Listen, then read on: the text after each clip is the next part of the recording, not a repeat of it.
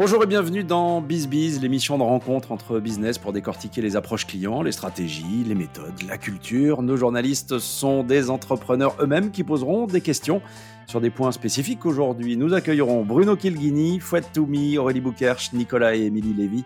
On parlera stratégie, culture, réseau, innovation, gestion de projet, entre autres. Et notre invité aujourd'hui, c'est Émilie Vasquez, vice-présidente du secteur e-commerce et digital du groupe Accor Hotel pendant 10 ans.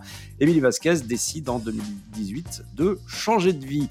Étant chargée d'apporter des idées disruptives au groupe euh, Accor Hotel, euh, Émilie avait beaucoup travaillé sur l'étude de nouveaux comportements, de nouveaux usages, de nouvelles attentes en matière de consommation, de voyage et de travail. L'idée était d'ouvrir un établissement, mais pas un hôtel, ni un restaurant, ni un espace de bien-être, ni encore un espace de coworking. Mais alors quoi?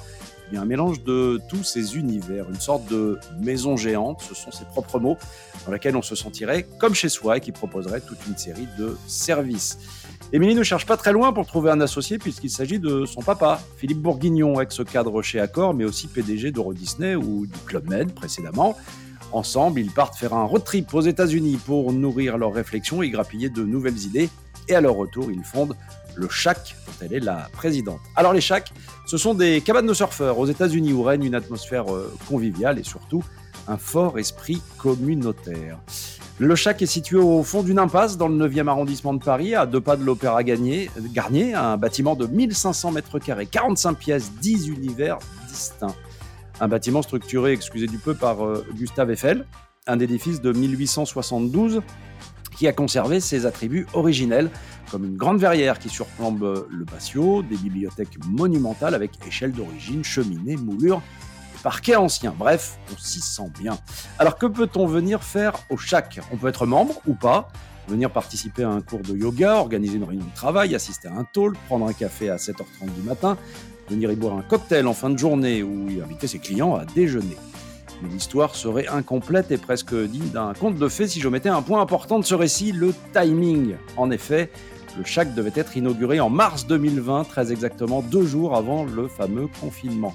Il a finalement ouvert le 11 mai, le restaurant au mois de juin 2020, et depuis, le Chac a su se réinventer pour euh, s'adapter à la situation sanitaire, notamment en y installant un véritable plateau de télévision pour y organiser webinaires et conférences en ligne pour les entreprises, ainsi qu'un studio d'enregistrement pour, devinez quoi, tous ceux qui veulent y produire leur podcast. Je vais terminer cette introduction avec euh, la philosophie d'Emilie en matière de recrutement. Je cite à nouveau, au Chac, nous avons réalisé un vrai casting de personnalités j'ai recruté des personnes pétillantes qui ont le sourire, un vrai sens de la relation client, qui sont heureuses d'exercer leur travail, aiment faire plaisir aux autres. Et pour moi, l'expérience compte et la personnalité prime. Émilie, bonjour et bienvenue dans BizBiz.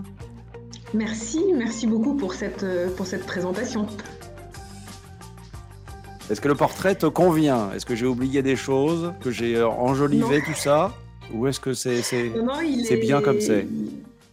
Il est très complet, euh, il reflète bien effectivement, euh, mon parcours euh, et puis surtout, on va dire, cette tranche de vie qui compte le plus par rapport à, l'échange qu'on va avoir aujourd'hui, c'est-à-dire en gros cette année qui vient de s'écouler et l'ouverture, on va dire, un petit peu retardée par rapport à la crise sanitaire qu'on a tous traversée depuis l'année dernière et qui est encore malheureusement en cours actuellement. Alors ma première question va être très simple. Comment ça va, Émilie? Ça va, un petit peu fatigué, euh, un petit peu stressé et tendu, je pense comme n'importe quel entrepreneur euh, dans la période euh, dans la période actuelle dans la période actuelle qu'on vit, mais mais confiante aussi pour l'avenir. J'espère évidemment que les choses vont s'arranger assez rapidement, mais on va dire que cette année qui vient de s'écouler, elle a été donc bien évidemment extrêmement challengeante pour nous. Euh, sur euh, la manière d'éprouver notre concept, de le tester, de l'ajuster, de l'adapter. Hein, je pense que ça, c'est les maîtres mots de, des quelques mois qu'on vient de traverser. Mais en tout cas, euh, nous ont permis de, nous ont permis une chose hein, qui, à mon sens, est primordiale pour pouvoir bien appréhender la suite. c'est la validation du concept par les clients qui ont su nous faire confiance dès le début Aujourd'hui, tous soulignent, et vous l'avez dit d'ailleurs, euh, euh, Jean-Philippe, euh, dans votre introduction, on est un petit peu une grande maison, une petite oasis aussi au cœur de la ville, et tous soulignent finalement l'atmosphère, la convivialité, la chaleur humaine qu'ils ressentent lorsqu'ils franchissent les pas du 4 impasse Cendrier.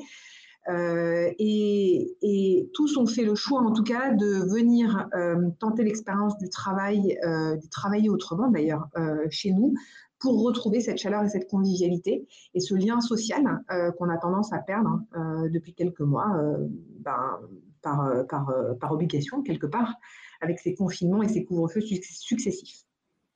Alors, on va démarrer euh, cette émission avec euh, la partie justement stratégie commerciale. Et je vais donner la parole à Nicolas Lévy.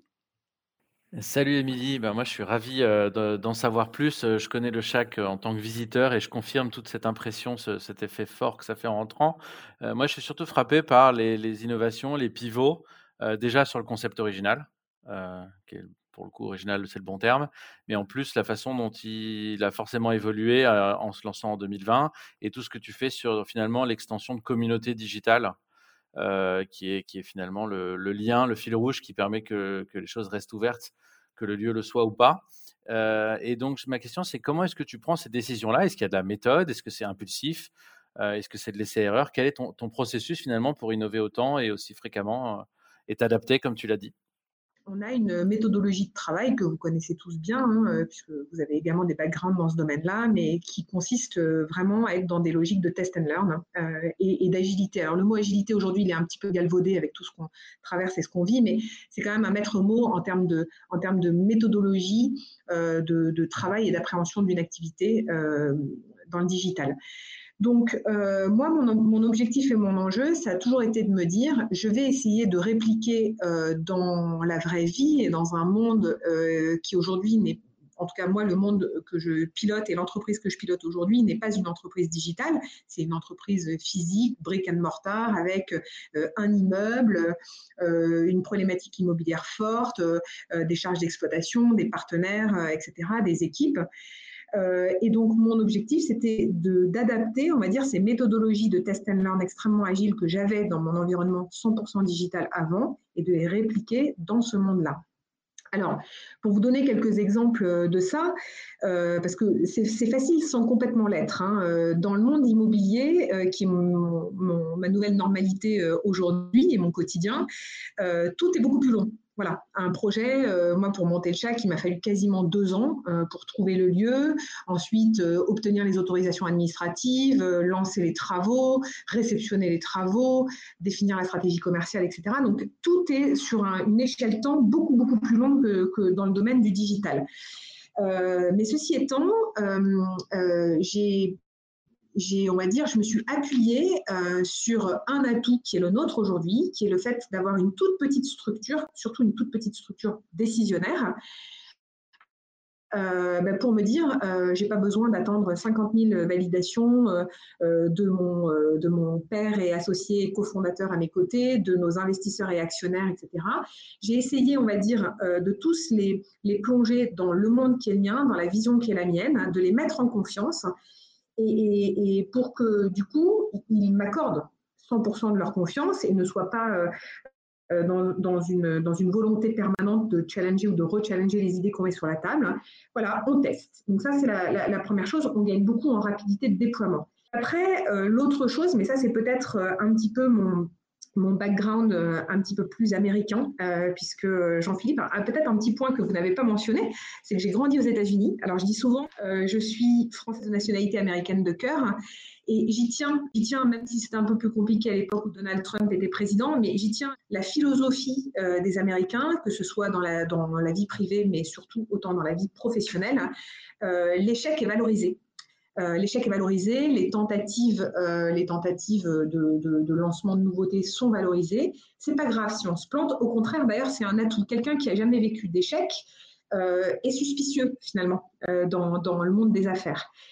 Et tout ça pour dire que euh, je trouve qu'en France, on a souvent tendance à s'arrêter sur un échec et à se dire, euh, bon, bah voilà, et à se flageller presque euh, sur un échec, alors que moi, au contraire, j'ai plutôt une philosophie qui est américaine dans le sens où on a testé quelque chose, ça marche, tant mieux, on déploie. Si ça marche pas, eh ben, c'est pas grave, on en tire les conséquences, on fait un post-mortem, on regarde ce qu'on aurait pu éventuellement faire différent pour voir si ça vaut le coup de réitérer l'idée autrement. Et puis, si tout simplement euh, ça n'a pas fonctionné parce qu'on n'a pas rencontré notre public dans ce qu'on a voulu développer, eh ben c'est pas grave, euh, on, passe à autre chose. Et il n'y a pas mort d'homme. Donc, dans, cette, dans cette idée, on a effectivement, euh, en décembre dernier, quand euh, j'ai commencé à voir qu'on avait de plus en plus de clients qui cherchaient des solutions un petit peu hybrides, physiques et digitales, euh, par la force des choses, puisqu'ils ne pouvaient pas réunir tous leurs collaborateurs, mais qui, dans la, dimension digitale, recherchaient des solutions plus professionnelles, plus sécurisantes, plus qualitatives, et ben, je me suis dit, il faut qu'on, il faut qu'on imagine et qu'on lance un studio télé. Euh, voilà, donc ça c'est un très bon exemple de la logique de test and learn. Euh, on a acté ça début décembre et mi-décembre, on avait un studio télé qui était live avec toute la technologie qui va bien. Et tout ça sans investissement. Donc, on est allé chercher un partenaire spécialisé dans, euh, ce domaine-là, le domaine de, la, de, la, production et de la diffusion de contenu vidéo. Euh, il est arrivé chez nous, il s'est installé, il a fait les investissements techniques, il a son équipe euh, d'experts, euh, réalisateurs, régisseurs, ingénieurs son, etc. Et nous, on lui a apporté finalement le local dans lequel on pouvait installer le studio télé et la force commerciale pour le diffuser. Voilà, et on est dans une logique test and learn, on se donne trois mois pour voir si ça fonctionne ou si ça ne fonctionne pas. Merci, très inspirant. Merci Nicolas. Alors, je parlais dans l'introduction de la philosophie de, recrutement. Je pense qu'on va en parler maintenant aussi dans le cadre euh, de notre petite thématique culture avec euh, Aurélie Boukerche. Merci beaucoup. Vraiment, je suis enchantée, Émilie, euh, de te rencontrer. J'ai une question. Tu as dit, je suis française de nationalité américaine de cœur. Le marché du travail étant très différent en France et aux États-Unis, quelles sont tes méthodes managériales sur le territoire français? Alors c'est une bonne question, euh, et d'ailleurs Jean-Philippe le mentionnait également dans son introduction. Euh, bon, pour moi, euh, est-ce que c'est une question de personnalité ou d'approche ou de background dans, les cultures dans lesquelles j'ai baigné depuis toute petite? Je ne saurais pas vraiment à quoi l'attribuer, mais pour moi, le rapport humain déjà est ce qui est le plus important. Ça, c'est la première chose euh, depuis toujours, euh, quand je recrutais euh, des collaborateurs dans mes équipes tout au long de mes différentes expériences professionnelles, euh, il y a évidemment euh, l'expertise euh, technique liée à un métier, quoique d'ailleurs je suis aussi beaucoup à la recherche de, personnes qui ont, si pas l'expérience technique, la capacité de pouvoir apprendre les choses sur le tas et d'apprendre vite et du coup derrière de mettre en application très rapidement ce qu'ils ont appris.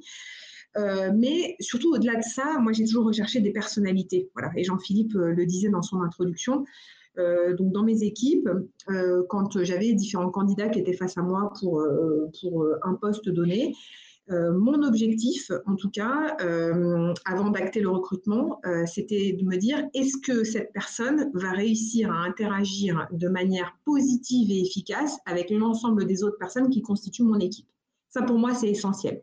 Parce que si on, on, omet cette dimension humaine et, et, personnel et, d'interaction humaine avec les autres, euh, et ben on se retrouve avec euh, des collaborateurs qui vont euh, se se tirer dans les pattes, se concurrencer les uns les autres, alors que pour moi, au contraire, la problématique, elle est à l'extérieur et c'est à l'extérieur qu'il faut qu'on aille se battre et non pas à l'intérieur d'une équipe. Donc ça, pour moi, la dimension humaine a toujours été importante et elle l'est d'autant plus aujourd'hui dans, dans, dans, cette nouvelle société que j'ai montée avec le CHAC, parce que euh, bah, moi, mon credo aujourd'hui, c'est d'apporter une expérience aux clients qui vont décider de venir chez nous, euh, bah, qui soit différenciante, euh, qui soit segmentante et qui soit à l'origine de la création d'un lien émotionnel fort avec nous. Parce que des beaux lieux, il y, y en a partout il y en a partout. Euh, on a la chance à Paris euh, de, vivre dans une ville qui est absolument incroyable sur le plan architectural. Euh, on, a, on, a des bâtiments qui sont absolument exceptionnels partout. et je pense qu'on a tous été dans nos vies respectives quand on avait le droit, mais dans des restos hyper sympas, dans des bars assez branchés, etc. Donc ça, il y, a pléthore d'offres. Mais qu'est-ce qui fait que vous allez revenir à un endroit donné, c'est le rapport et le lien émotionnel qui s'est créé avec l'équipe qui fait vivre ce lieu.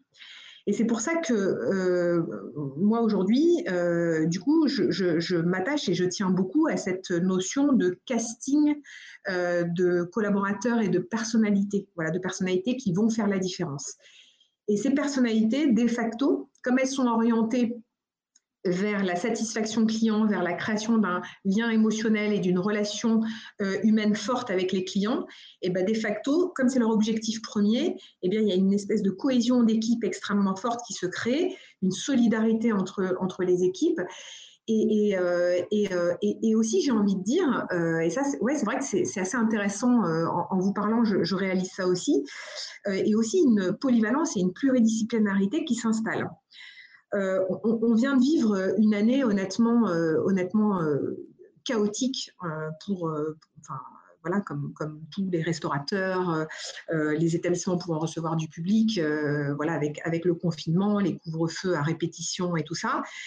Euh, et donc, euh, euh, du coup, comme, tous mes confrères dans le domaine, moi, j'ai été, j'ai été obligée de mettre une partie de mes équipes au chômage partiel, tout ou partie d'ailleurs, hein, au chômage partiel pendant ces derniers mois. Et, euh, et, du coup, euh, ben, j'ai dû, euh, et par intermittence avec mes autres collaborateurs, la même chose pour eux, nous avons dû en tout cas démontrer notre polyvalence pour pouvoir faire tourner le, le, bâtiment et pour pouvoir exploiter le bâtiment et délivrer l'expérience client, même si le staff n'était pas au complet. Et ça veut dire quoi? Bah, Ça veut dire que, euh, quelle que soit votre position dans, dans, dans, dans une organisation, et en l'occurrence dans notre toute petite organisation, même moi hein, qui, dirige cette société, euh, qui est attendue par mes actionnaires, mon conseil d'administration, bah, sur ma capacité à délivrer à long terme euh, la promesse que je, leur ai, que je leur ai vendue et que je représente aujourd'hui.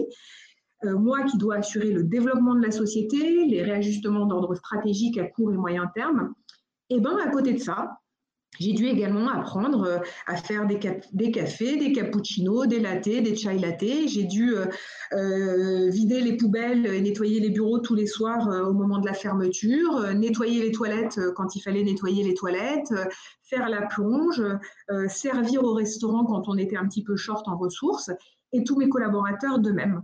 Et je crois que, et je crois que ça, c'est quelque chose. Euh, le, sujet, j'ai même pas eu besoin de, de, de quémander ou, de prier pour qu'ils puissent faire ça à mes côtés.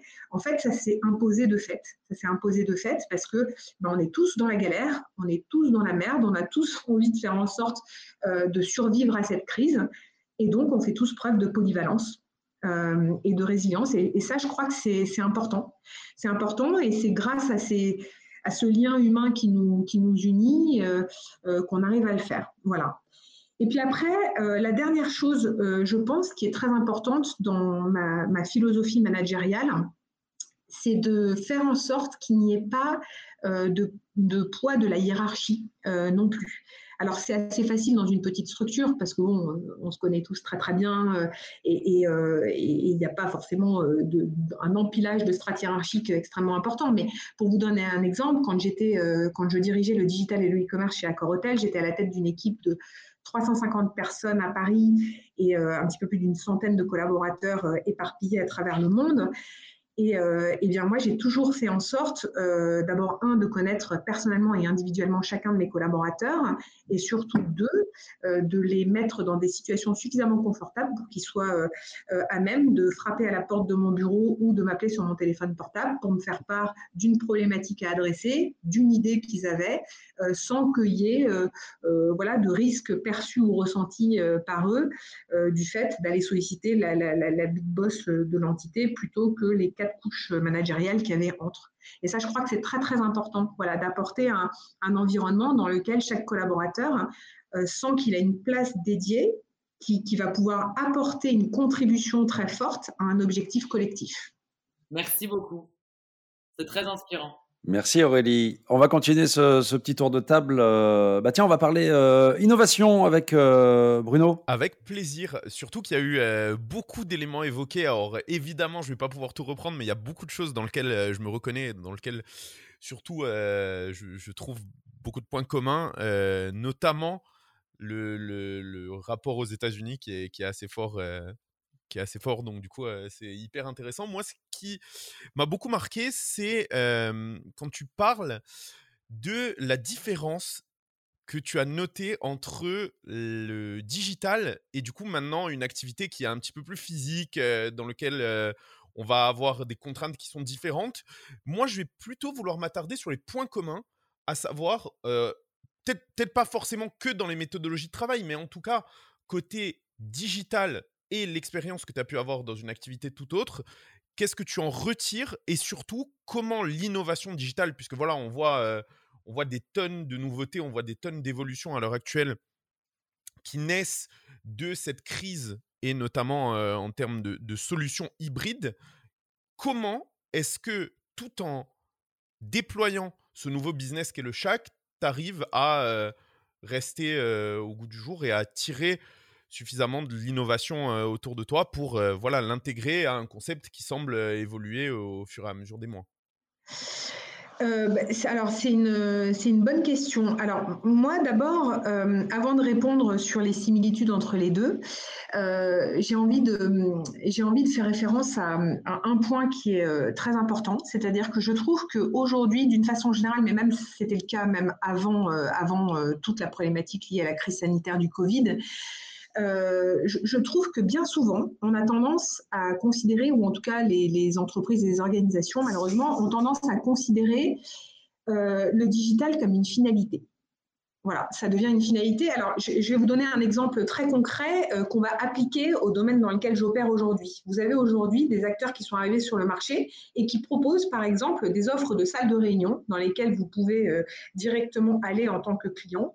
Et tout se fait via votre smartphone. Vous arrivez, vous ouvrez la porte avec le smartphone, euh, vous êtes complètement autonome, vous, gérez votre vie dans cette salle de réunion, vous avez une machine à café qui est dispo, euh, etc. Et puis voilà. Et, donc, le digital est une finalité, c'est-à-dire que l'entreprise derrière euh, affiche fièrement des résultats hyper intéressants parce que euh, les charges opérationnelles euh, sont extrêmement faibles, tout est digitalisé, il n'y a pas besoin de beaucoup de TP, etc. Donc, c'est merveilleux, un très très beau PNL et un très très beau business florissant avec de belles perspectives à l'avenir. Super. Mais expérience utilisateur, vous arrivez dans cet endroit-là. Je ne dis pas que quand vous louez une salle de réunion, votre objectif premier, ça va être de sociabiliser avec d'autres personnes. On est bien d'accord, vous y allez avant tout pour travailler avec votre équipe, euh, euh, concevoir euh, ensemble collectivement un livrable et puis repartir avec tout ça. Mais ceci étant, je trouve, en tout cas moi, quand j'ai conçu le, le chèque, et, pour le coup, le, le, Covid va énormément dans ce sens-là, euh, bah, moi j'estime que le lien humain il est super important et que quand euh, les choses sont complètement désincarnées comme ça, euh, ça n'apporte finalement pas beaucoup de sens dans nos vies à chacun tous les jours. Donc pour moi, le digital doit être un moyen et non pas une finalité. Alors le moyen, c'est quoi? Bah, C'est de faciliter un processus de réservation, c'est de faciliter par, éventuellement au travers d'une plateforme digitale bien pensée euh, tout l'accès à l'ensemble des services que vous allez pouvoir euh, euh, choisir pour faire de votre expérience quelque chose qui répond complètement à vos besoins. Ça peut vous aider éventuellement effectivement à ouvrir les portes avec un système de contrôle d'accès bien pensé, etc. Mais malgré tout, rien ne remplacera ou ne remplace à mon sens voilà la chaleur d'un accueil humain d'une personne qui va vous sourire quand vous arrivez qui va vous demander si vous avez envie d'une boisson chaude, d'une boisson fraîche, d'un petit jus d'orange pressé ou autre, et voilà, et qui va du coup euh, vous apporter cette dimension euh, émotionnelle bah, qui va être le petit plus qui fera la différence dans votre, dans votre journée de travail, euh, dans votre journée de, réunion. Donc voilà, ça c'était le petit exemple par rapport à ça. Alors après, sur les similitudes, les similitudes, je dirais qu'entre donc un monde 100% digital ou une activité 100% digitale et une activité comme celle que, que j'ai aujourd'hui, on va dire, physique. Euh, je pense que dans les deux cas, euh, il faut, faut s'astreindre à, réfléchir en évidemment comment dirais-je, prenant en compte un univers de contraintes qui est celui que l'on a, d'accord, mais sans se laisser embourber, sans, sans, que notre réflexion et notre champ d'action soit complètement embourbé à cause de ces contraintes. Moi, j'ai toujours, euh, j'ai travaillé il y a quelques années, alors ça, je ne le dis pas aux petits jeunes que je recrute aujourd'hui parce que ça fait un peu dinosaure. J'ai été recrutée pour travailler chez Bouygues Télécom à l'époque où ils lançaient e-mode. Alors, je ne sais même pas si vous connaissez, euh, messieurs, dames, euh, e-mode, mais enfin, voilà, moi, je ne le dis plus, je plus aujourd'hui, ou alors je dis, bah, c'était les iPhones de l'époque. Mais voilà, c'était les prémices en tout cas du multimédia mobile et c'était une technologie et une philosophie qui venait du Japon et avec un précepte, haïku, de la contrainte naît la créativité. Et moi, aujourd'hui, c'est quelque chose que je m'applique encore, encore sur tout ce que je fais. et que, ce soit dans mon passé complètement digital, autant que dans ma vie de tous les jours.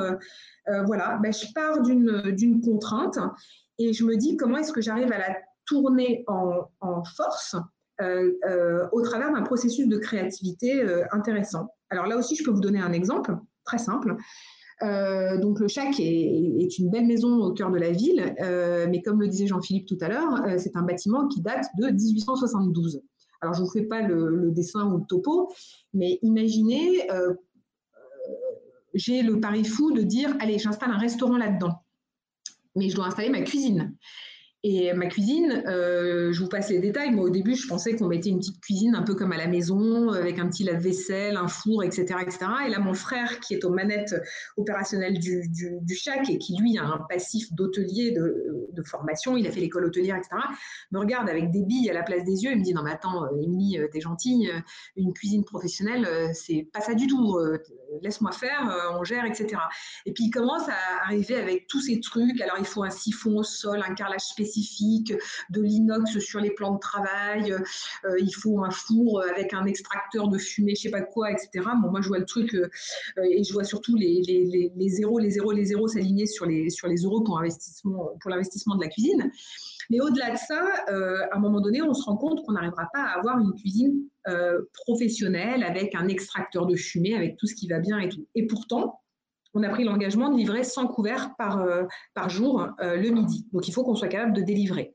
Et ben, à partir de là, on a conçu du coup une cuisine qui, techniquement parlant dans le jargon s'appelle une micro-cuisine sans extraction d'air, qui permet d'avoir un minimum euh, d'appareils, de, de, chauffe, de cuisson et tout. Je vous passe les détails, mais en tout cas qui, qui, permettent de délivrer malgré tout le nombre de repas qui va bien.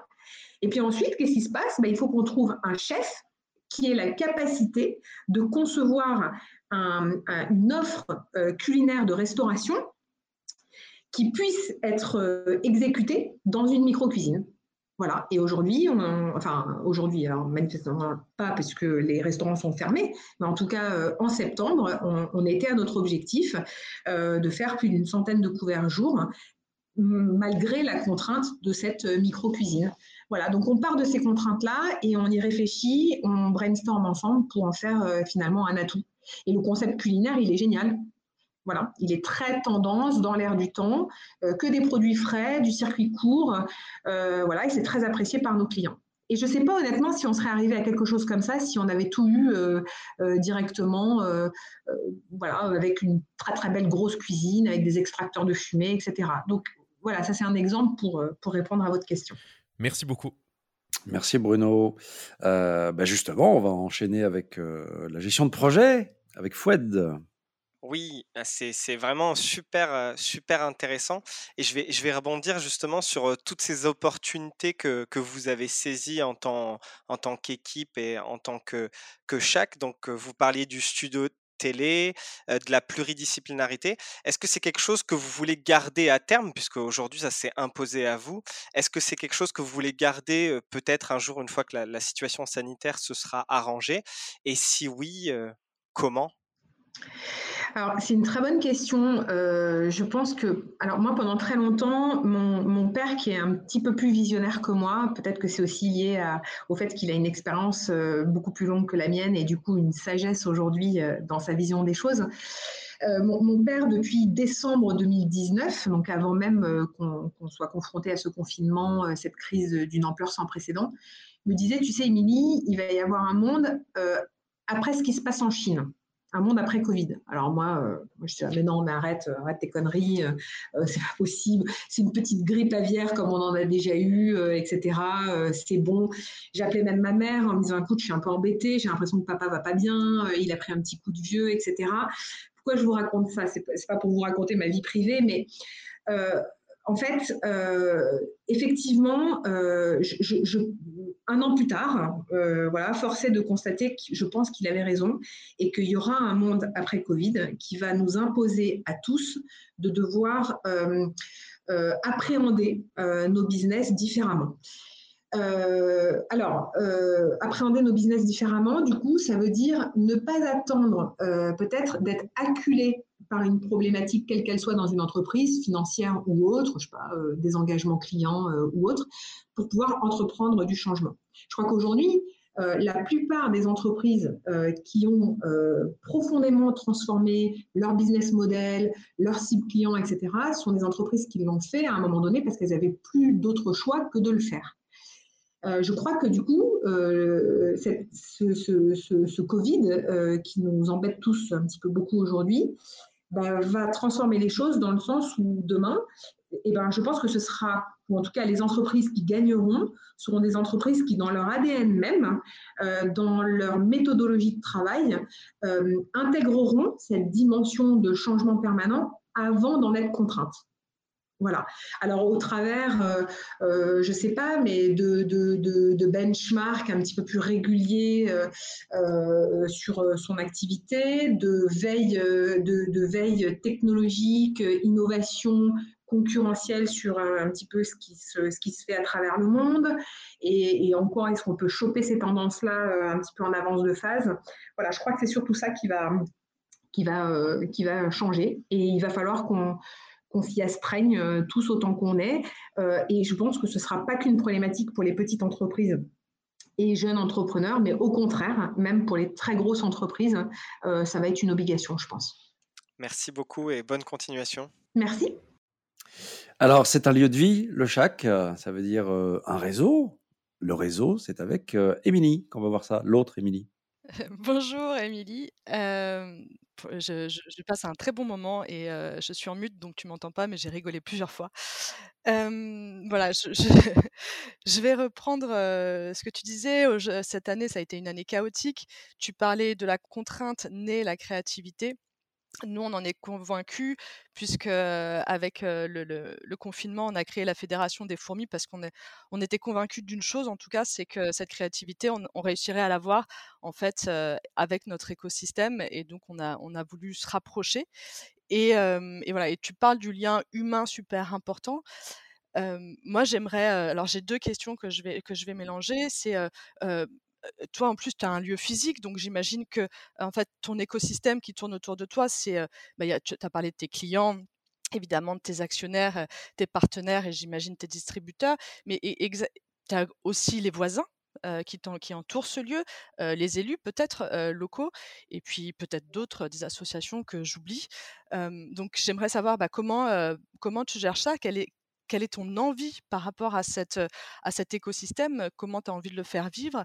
Et, du coup, par-delà, j'ai mon autre question qui est bah, l'impact sociétal que tu souhaites avoir pour ce lieu, donc, sociétal et peut-être l'impact tout court dans cette période où l'écologie est, super importante. Donc c'est une question très large. Oui, mais merci de poser cette question, Émilie, parce que pendant très très longtemps, euh, notamment au tout début de ma carrière professionnelle, euh, mes managers me reprochaient de ne pas consacrer assez de temps euh, à cette dimension de, réseau justement et de travail, de, travail du, réseau. J'ai même un manager quand je travaillais chez Bouygues Télécom que, j'adore, que j'adore toujours. On est toujours en contact. Il est maintenant dans le sud de la France, mais qui un jour me fixe un objectif de rayonnement interne. Et je me souviens de ma réaction quand il m'a fixé cet objectif. Euh, je l'ai regardé et je lui dis Mais attends, Martin, on n'est pas dans une secte quand même. Euh, pourquoi tu veux que je fasse du rayonnement interne? Je trouvais ça complètement euh, ésotérique presque.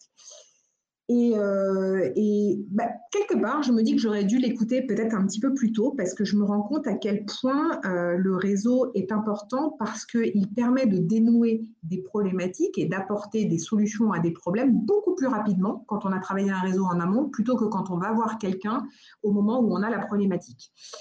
Euh, et en plus de ça, généralement, moi, quand j'échange avec des gens, même si je suis plutôt timide au départ, et eh ben, en fait, il y, a, un lien qui se crée euh, assez naturellement et, euh, voilà, et, je trouve que c'est plutôt chouette. Et, donc quand j'étais chez Accor Hotel, j'ai par la force des choses, pour le coup, mis en pratique ce conseil qu'il m'avait donné. Ça a très très bien fonctionné. Et euh, la raison pour laquelle j'ai décidé à un moment donné de me lancer dans mon aventure entrepreneuriale et, de monter le CHAC, c'est que je trouvais que euh, finalement j'étais dans une fonction qui, même si elle m'amenait à voyager beaucoup, à rencontrer mes équipes un petit peu partout dans le monde, etc., me faisait que j'étais quand même malgré tout une grosse partie de mon temps derrière un ordinateur à traiter de problématiques digitales sans lien et connexion humaine avec ce qui devrait faire, enfin, ce qui était la finalité de mon job, qui était de permettre à des clients de réserver des chambres d'hôtel. Et donc, je voulais euh, retrouver une dimension et un relationnel fort avec euh, des individus, des hommes et des femmes, euh, beaucoup plus, beaucoup plus quotidiennement, beaucoup plus régulièrement, voilà, dans, le, métier que j'allais m'inventer. Donc, euh, d'où le choix du chac. Parce que quand j'ai quitté Accor Hotel, j'avais, j'avais pas forcément de projet euh, déjà précis en tête. Voilà, j'avais plusieurs idées, mais j'avais pas de projet précis en tête. Et à chaque fois, c'est le chac qui serait imposé à moi euh, pendant l'année où je me suis posée, du coup, et je me suis dit, allez, je me, je me, quel est le projet que je vais mettre à exécution et que je vais lancer? Bah, C'était le chac parce que c'était un, un, un, job et une activité euh, dans lequel je serai tous les jours euh, sur le terrain, au contact de mes clients, euh, de mes partenaires et avec la possibilité aussi de, de, faire un petit peu la différence et, et de créer des bonnes mises en relation, des bonnes connexions entre les hommes et les femmes avec, qui gravitaient autour de moi. Euh, voilà. Et puis je crois que je crois que euh, du coup aujourd'hui euh, et c'est tout l'intérêt je trouve et la richesse d'un job comme comme le mien et d'une entreprise comme la mienne, c'est effectivement et tu disais Émilie à très juste titre, bah, c'est euh, voilà, d'aller rencontrer des personnes euh, d'univers euh, extrêmement différents. Voilà, j'ai rencontré des personnes, des hommes et des femmes du domaine de l'univers politique que je connaissais pas très bien parce que effectivement, quand on est à la tête d'un gros établissement dans une grande ville et dans un grand arrondissement, on se doit de connaître les élus et les représentants. on se doit de leur remonter des sujets qui nous semblent être importants. On se doit aussi de connaître nos petits voisins qui sont à côté, qui vivent à côté de chez nous et, et avec lesquels il me semble très important d'entretenir de, très bonnes euh, relations. Euh, et euh, d'être là aussi pour eux dans une notion de support et d'entraide et, d'aide dans leur quotidien. Moi, j'aime bien dire qu'on est un petit QG de quartier.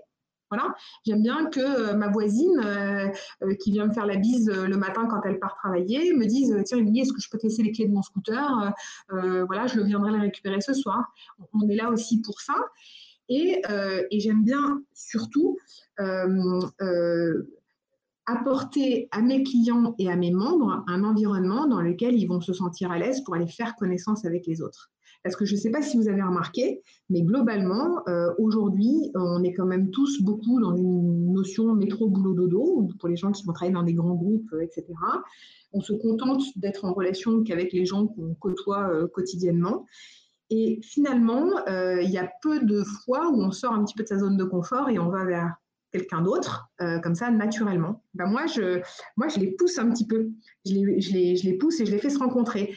Alors, comment est-ce qu'on fait pour ça aussi? Tiens, je vais vous raconter une petite anecdote, mais euh, on a un ami de très longue date euh, qui s'appelle Ben, qui est magicien. C'est un champion de France de magie. Ça parlera certainement à, Nicolas. Je crois que Nicolas fait aussi un petit peu de magie. Mais il est magicien et, et du coup, moi, il me dit, Émilie, écoute, en ce moment, je m'embête. A, il arrive à la retraite, etc. Est-ce que ça t'ennuie si je, si je viens euh, chez toi? Euh, Voilà, je m'entraîne pour mes close-up, mes tours de magie, etc. Et puis du coup, voilà. Donc il est venu et il vient maintenant très régulièrement. Et c'est génial, parce que du coup, mes clients, quand ils vont commander leur repas le midi à emporter, ils arrivent, Ben est là, et puis il leur fait un tour de magie, et puis de facto, il y a un autre client qui arrive, ils ne se connaissent pas, ils font connaissance. Ah, génial, tu travailles dans tel domaine. Ah, bah ouais, super, ok. Ils, se donnent leur carte de visite, et puis ils repartent, et ils sont super contents. Voilà, bah là, je me dis que j'ai contribué à faire une petite différence euh, euh, à mon humble niveau. Euh, voilà. On devrait faire venir des magiciens dans toutes les circonstances. C'est vrai que c'est sympa. Je vote pour. Hein. Bah, je vote pour. Je vote pour. Merci à tous nos. podcast, ça rend un petit peu moins bien, mais ça existe. Je pense, je pense, Nicolas, que tu serais capable de nous inventer quelque chose d'innovant pour, euh, pour faire ça au podcast. Euh, on arrive presque à la fin. la connexion. on arrive presque à la fin de cette émission. Euh, Émilie, j'ai encore quelques questions pour toi, mais alors, question très rapide, réponse en une phrase. Ok. Qu'est-ce qui te manque le plus en ce moment? Le fait de ne pas pouvoir voir mes amis autant que je voudrais. Quelle est ta dernière inspiration? Alors ça peut être un livre, un film, un podcast, une personnalité Ah, bonne question. Je suis en train de, ben, je suis en train de lire le livre de Barack Obama, A Promised Land, et c'est vrai que c'est quelqu'un qui est très inspirant. Donc si j'ai bien compris, tu le lis en anglais. Oui, Ton réseau social préféré? Instagram. La question que- qu'on ne t'a pas posée aujourd'hui. La question qu'on m'a pas posée, euh, est-ce que je suis heureuse? Celle qu'il ne faut surtout pas te poser. Ça va, vous tenez le coup? Et on va se projeter maintenant dans 10 ans. Le chac dans 10 ans. Si tu ouvres les yeux là, Ah, ben, qu'est-ce que tu vois? euh, ben, J'espère plein de bébés chacs. Des bébés chacs par- ouais, partout en chacs. France? Partout en France, euh, même peut-être un petit peu plus loin que la France. Merci beaucoup, Émilie, d'avoir été avec nous pour euh, cet épisode de Biz Biz. On souhaite euh, longue vie au chac. Et puis, euh, bah, on espère bien venir euh, te rendre visite très vite. Merci beaucoup, merci à, beaucoup à tous pour votre, euh, voilà, pour votre temps, pour votre confiance et pour cette belle opportunité d'échange. Merci. Merci beaucoup. Et nous, on se retrouve très bientôt pour une nouvelle édition de Biz Biz.